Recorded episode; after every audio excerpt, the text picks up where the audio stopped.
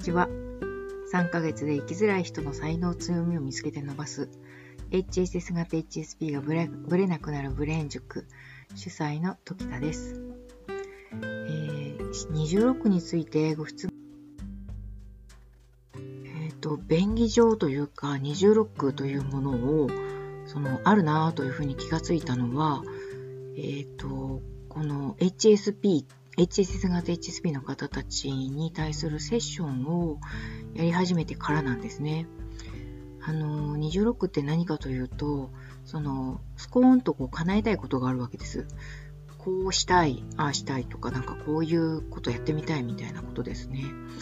この、こうしたい、ああしたいということに対する解決策があるにもかかわらず、その解決策にすっきり取り組めない、取り組めない傾向があるなっていうのが HSS 型 HSP の方たちの、まあ、主なというか、まあ、大体そういう風になるわけです。例えばですけれども、えっ、ー、と、仕事を、えー、バリバリしたい。けれども、えっ、ー、と、電話を取るのが苦手。電話で話すのが苦手。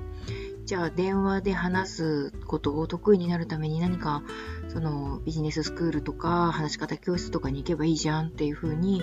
解決策あるじゃないですか。でもその、それに通うと、でもでも、あの、そ、そこに嫌な人がいたらどうしようとか、自分に合わなかったらどうしようとか、そういう中で人の前で話すのはちょっと気遅れがしてしまうんで不安なんです、みたいな感じで、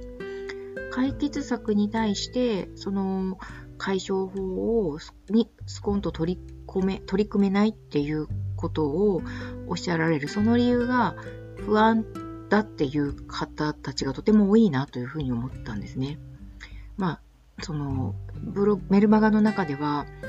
HSP の26というふうに書かせてもらってるんですけれども、あの、やろう、やろう、やれると思って取り組もうとするんだけれども、その取り組もうとしするかしないかの、あの、段階で、やれないよ、どうせダメに決まってるっていう風に自分を打ち消してしまうことっていう風に書かれてるんですね。あ、書かれてるって私が書いたんですけど、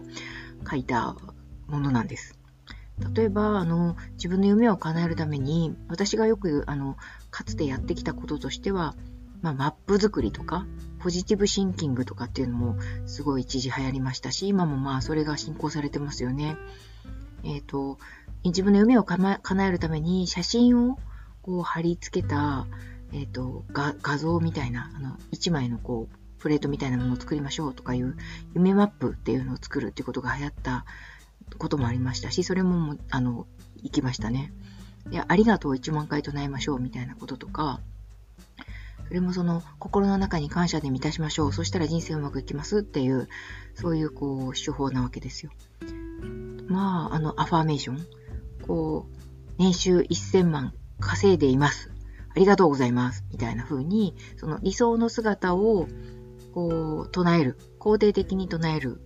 ことによって、自分をそう、なんですかね、騙すというか、自分にそう信じさせる。自分の無意識に、えっ、ー、と、無意識を、その丸ごとその、それにしてしまおう。無意識に否定をなくして肯定してしまおう。その状態を先に作ってしまおう。そしたら必ずそうなるはずだ、みたいな感じの手法とかありますじゃないですか。で、そういうのを、まあ、あの、やったらいいよねっていうふうに思ってこうワ、ワクワクしながら取り組むわけですけれども、取り組んでみると、こう、反応、自分の中から別の反応が出てきて、これ、叶うの？みたいな風に疑問になるわけですね。否定的になるというか。で、それで、あの、なんか素直じゃなくなってしまって、いや、叶うわけないよね、みたいな風に素直じゃなくなってしまって、その、えっ、ー、と、その手法で何か夢が叶ったりとかする人多分いるんだと思うんですね。なので、そういう風に流行っていったりとかするわけですけど、そういうこう、単純に、これやったらいいよって思うことに、スルッとこう取り掛かって、あ、やれちゃった、できちゃった、やった、みたいな風に、あの、進めない。これが、あの、26にかかるというか、26がある人たちの思考回路なんじゃないかなっていうふうに、えっ、ー、と、思ったので、26というふうに命名させていただき、あの、そのことをどうやったら解消できるんだろうということにずっと取り組んできたですね。で、それをメルマガで読まれた方からご質問をいただきました。二重ロックのことでお聞きしたいことがあります。ということですね。内容はですね、えー、嬉しいことがあった時、素直に喜べないということなんですね。これは喜べない理由として、えー、喜んでしまうと周りに妬まれてしまったり、嫌な目で見られてしまったり、周りがうまくいってないのに自分だけうまくいってしまっている時に遠慮して、えー、素直に喜べないっていうことがあるということに思い立られたそうです。え、ー、と、自分はこんな感じなんだけれども、これも二重ロックなのでしょうか？というご質問ですが、まさしくこれは二重ロックと言えると思います。二重ロックの事例として、メルマガではですね、不安になるからというふうにお伝えしてるんですけれども、不安を感じるということに、こちらもそのつながっているわけですね。嬉しいことがあったのに、素直に喜べないことと理由として、こう周りに妬まれるっていう不安が出てしまう。それは何を元にしているかというと、えっ、ー、と、自分が普通に喜んでしまって、周りの人たちの目線、どういう風な視線を自分に、その、向けられているのかっていうことを、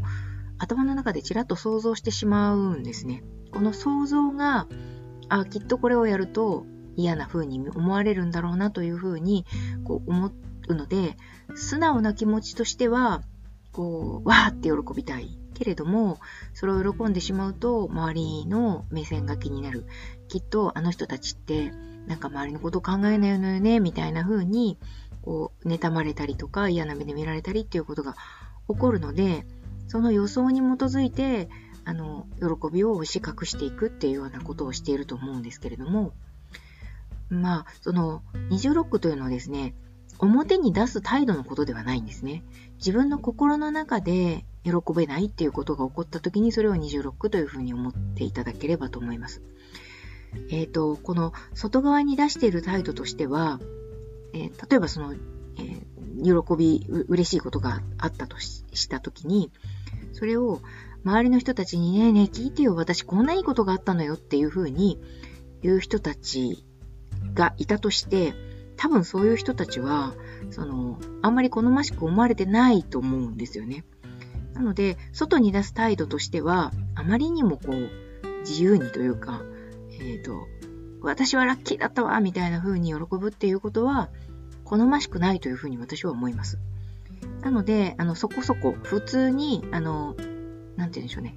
えっ、ー、と、隠すっていうことが正しい態度だというふうに思うので、あの、メールをくださった方も、その、自分はすごく喜んでるんだからそれを出すべきだ。あの、てらいなく喜ぶべきだっていうふうに思わなくていいと思います。そこがですね、あの、HSP の場合は、もしそういうふうに一人だけ喜んでしまった時に、周りから何かを言われたり見られたりとかした時の目線にまだ傷ついてしまうからなんですね。傷つくということに対しての体制が非常に低いということを覚えておいていただいて、えー、周りに揶揄されないように振る舞うということをぜひとも推奨したいというふうに思っています。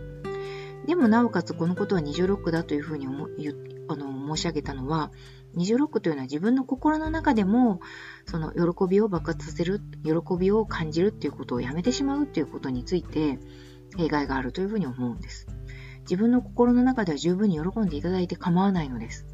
自分の心の中で喜ぶというか、一人の、一人だけの時だけに、あの、ガッツポーズをしたりとか、ニヤニヤしたりというようなことはぜひともやってほしい。これをやることによって、ああ、喜んでいいんだなっていうことを自分の体ごと理解することができるからです。この、えっと、二重人格的なというか、表面とその内面的な、その、こう、態度の違いについて、罪悪感を持つっていうことが、HSS 型 HSP の方たちとても多くてですね、そこから自己否定を始めてしまうんですね。これが、あのご自身が生きづらくなる理由だというふうにご理解いただければと思います。なので、えー、何か嬉しいことがあったら表面は控えめに、内面では喜んでいただくということが、ご自身の二重ロックを解消していくというか、うまく取り扱っていくポイントだというふうに思っていただければと思います。